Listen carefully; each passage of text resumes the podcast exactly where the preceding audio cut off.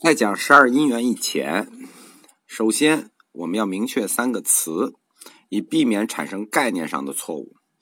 第一个词叫缘起。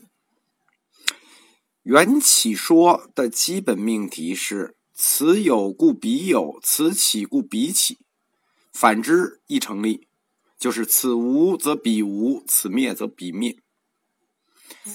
缘起说是佛教描述世界运动。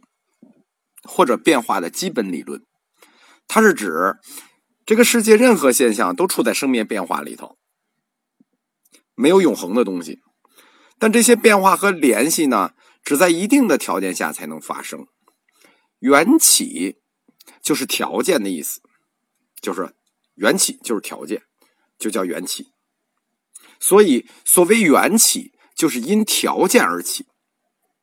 简单的说。就是条件到了就起了，就缘起说本身来说啊，就缘起这个词本身来说，它是不讨论因的。讨论因那是后一步的事情，缘起讨论的就是条件够了就缘起了，这叫什么？这叫相依缘起。这是佛教哲学核心里的核心，就是单纯的外部条件够了就够了吗？当然不是。我们要明确的第二个词就叫因缘，就是第一个词叫缘起，第二个词叫因缘，它们是不一样的。缘起指条件够了，因缘指的是两件事，是因和缘。虽然因缘是一起说的，但因和缘两个字是有区别的。因缘这个词和缘起这个词也是有细微差别的。因缘对事物的运动或者说变化规律的描述更加完整。因缘的因是指什么呢？是指事物运动的内在规律，内部的是因。缘是什么呢？缘是事物产生的外部条件，就是事物运动的外部条件，外部叫缘，所以叫因缘。内部的条件规律叫因，外部的条件叫缘。大家看见佛陀对事物的定义模式多么严谨了吧？他不光是观察事物很细密，他用词也很严谨。因缘这两件事，对事物的运动和发展都起到牵制或者说缠绕的作用。基于汉语用词描述意思的覆盖广度啊，后来的学者也有用影响，就是对因用因因缘这个词啊，比如用影响、导致、所以这些条件来描述因缘。更简单的说，科学里头其他学科证明事物的时候用的那个证明方法叫“因为所以”这组关系，而因缘呢叫“因为两因为所以”。为什么叫两因为所以呢？就是因为内部，因为外部，所以因为产生于内部的原因，就是对因缘来说啊，如果这个原因是内部的，对于因来说就叫因相复。什么叫因相附呢？附就是捆绑的意思，是因相附。如果这个因为是外部的条件，那就叫缘相附。就是说，因缘还是有两种缠绕的方式的，一种叫因相附，一种叫缘相附。附它就是缠绕和捆绑的意思啊。这个大家可能觉得有点概念混乱，我们就用这个龙树。的一个例子，龙树在中论里头有个很简单的例子，就解释因缘。一说大家明白了。比如说，这个植物的种子种在地上，它发芽长大，这是因缘决定的。为什么呢？首先，因为它是个种子，它天生就能长大，这是因为它又能长大的这个基因，这个就是因，因为这是内因，所以它就属于因。但是这个种子如果要长大，你还得浇水吧，你得施肥吧。你得除虫吧，你温度湿度啊，你得合适吧，就是这就是这个种子长大的外部条件。那这个就叫缘，所以种子长大的这个过程就是一个因缘过程。什么意思啊？内部的基因就是能长大，这是因；外部的条件，空气、水，这就是缘。这是我们解释的第二个词。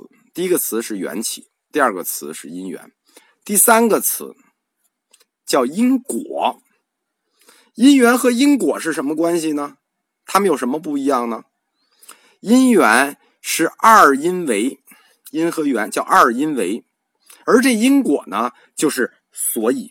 我们说证明事物叫因为所以嘛，那因缘就是这个二因为，因为外部，因为内部，而这个因果就是所以。所谓因果，这个说法实际缺了一个字，补上这个字立刻就明白了，叫因缘果。因和缘协同作用产生的结果就是因果。我们为什么要给大家上来明确三个简单词汇呢？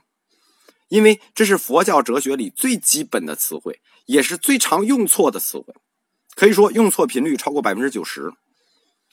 对于缘起、因缘、因果这三个词的应用范畴定义，可以说除了南传和原始两个教派的老师能比较清晰以外，剩下的老师基本都是混着用。可以说啊，原因是因为他们的哲学基础知识的基本功很不足。的不足也出来讲课呀，或者说就没有，因为大部分这个北传的这个师傅啊，都是从解读佛经入手的。如果从解读佛经入手去了解佛教呢，他就会对宗教四框架，就是他会从宗教四框架里的神学和文学两条脉络去出发去发挥。大家一听他们的课就明白了，基本上都是神学的东西或者文学故事，就顺着这种脉络去发挥。而我们讲的是历史和哲学课，它是要从理性和逻辑上去探求佛教的真理，所以呢，一个词也不能错，尤其是这种基本词汇。所以我们上来要做这个定义。这扯远了，我们回来说因果这个词。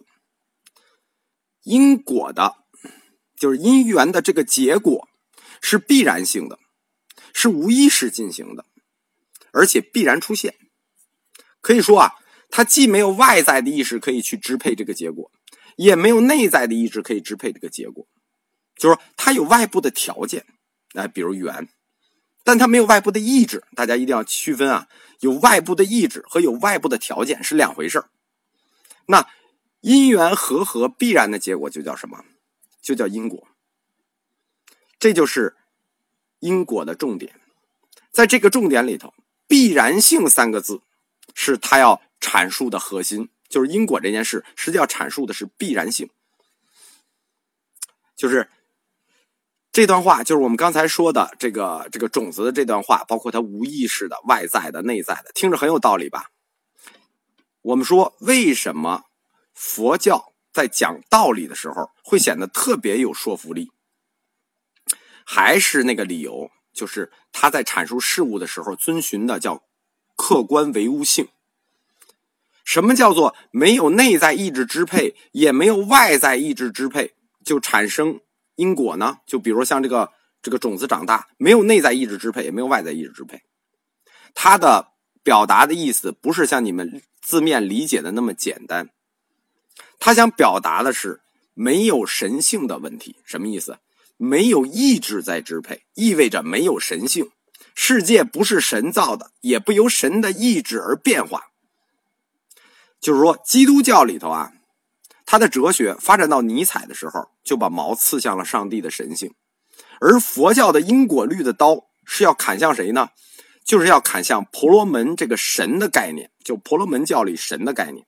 所以他们要阐述因果这组关系，但是，就是说，但是啊，佛教哲学在因果这块置出现了新的一个突破的时候，它也引入了一个新的问题，什么问题呢？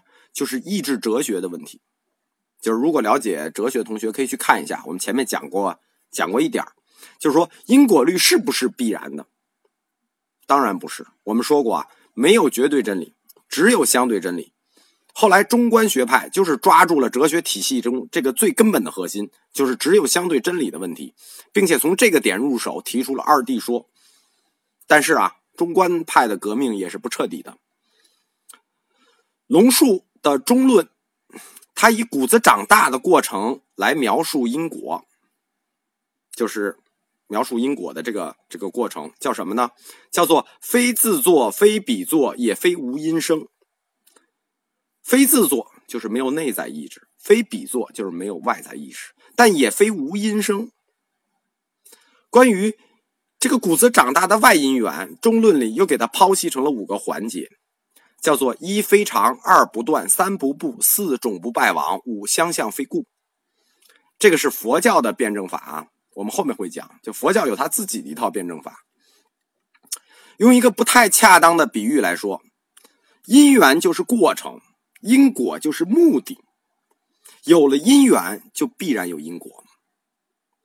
解释完这三个词，大家就知道了佛教的基石缘起说是如何最终一定会讨就推导到因果律的。